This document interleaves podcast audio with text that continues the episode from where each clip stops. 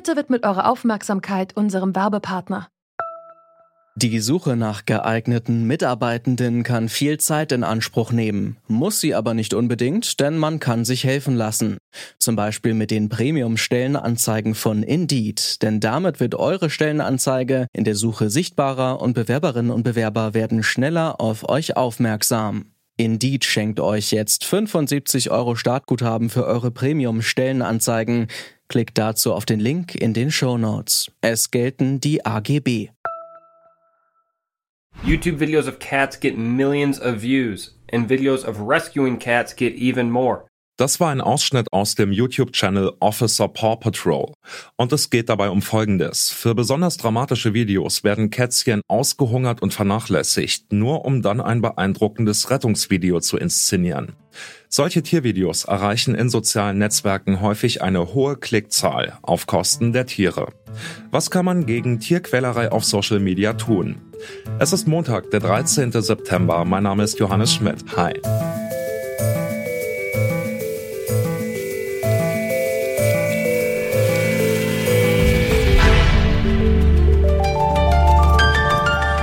Zurück zum Thema.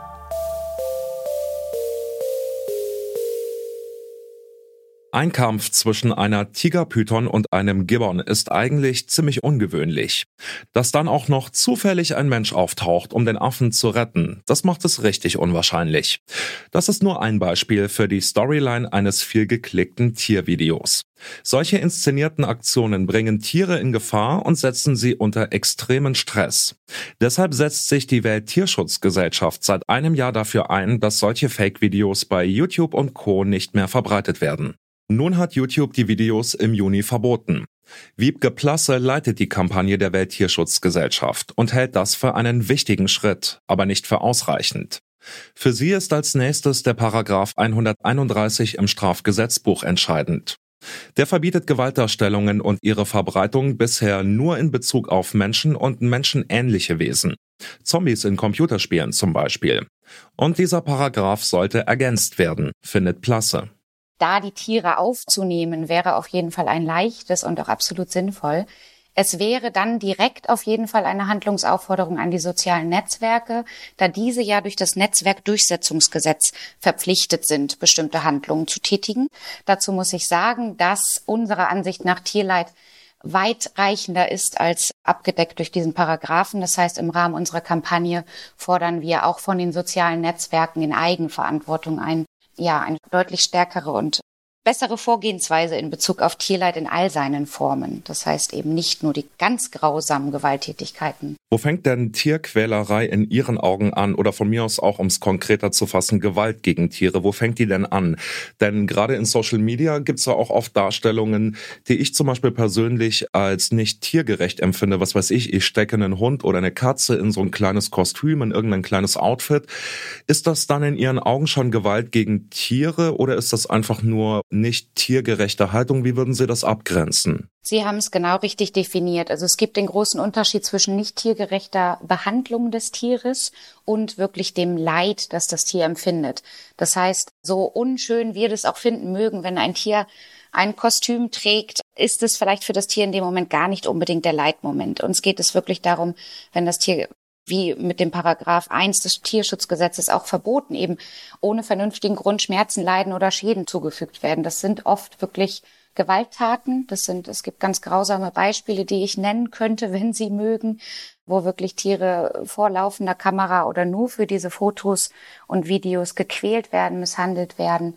Das ist auf jeden Fall ganz klares Tierleid und gehört erstmal verboten.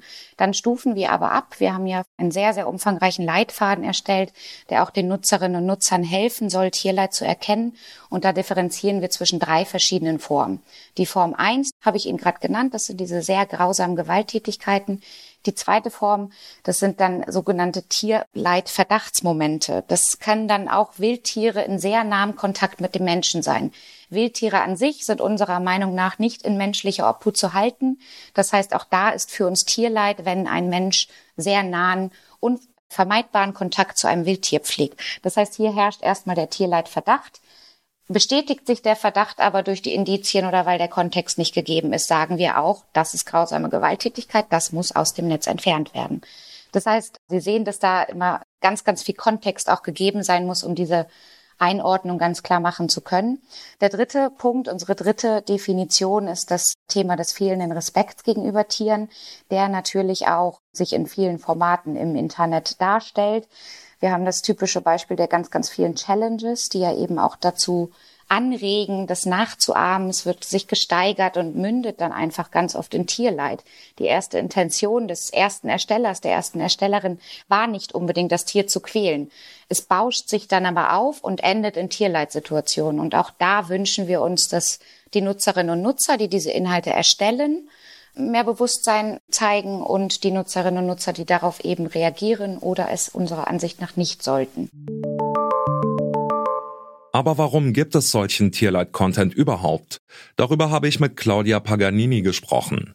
Sie forscht an der Hochschule für Philosophie zu Medienethik und Tierethik. Sie meint, dass sich auf Social Media eigentlich genau die Mensch-Tier-Beziehung abbildet, die auch im nicht digitalen Leben besteht.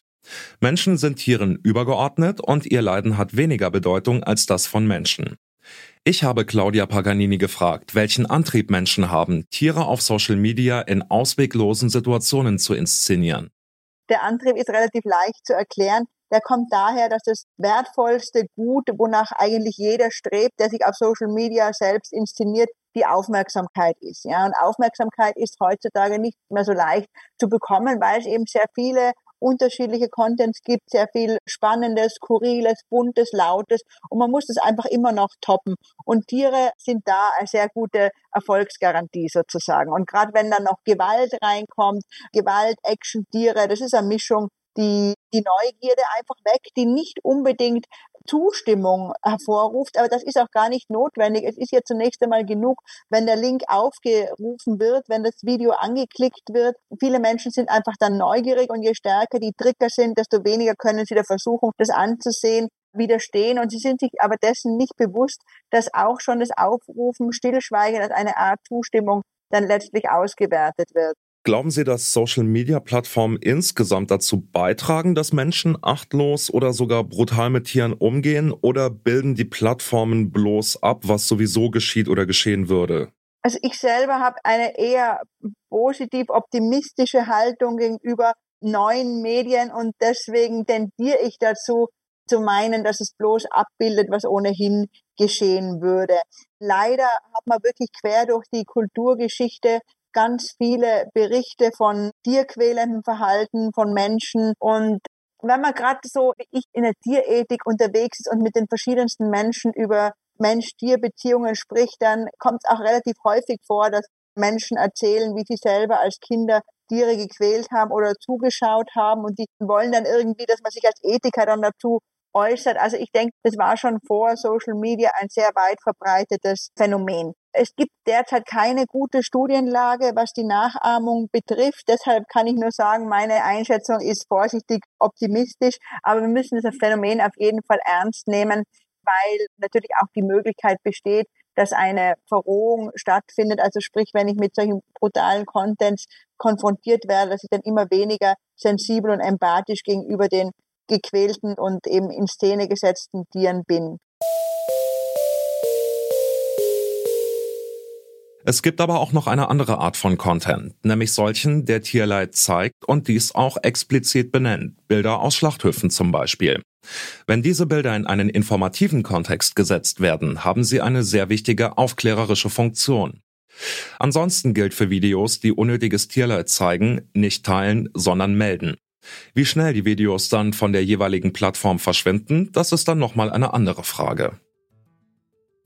Diesen Podcast, viele weitere Podcasts und auch die Streams von uns beim Podcast Radio Detektor FM könnt ihr übrigens auch in unserer App hören. Einfach im App Store oder bei Google Play nach Detektor FM suchen und die App runterladen. Das war's von uns für heute. An dieser Folge mitgearbeitet haben Felicitas Kuhn, Claudia Peissig und Benjamin Sadani. Chefs vom Dienst waren Gina Enslin und Toni Mese. Und ich bin Johannes Schmidt. Ciao. Zurück zum Thema vom Podcast Radio Detektor FM.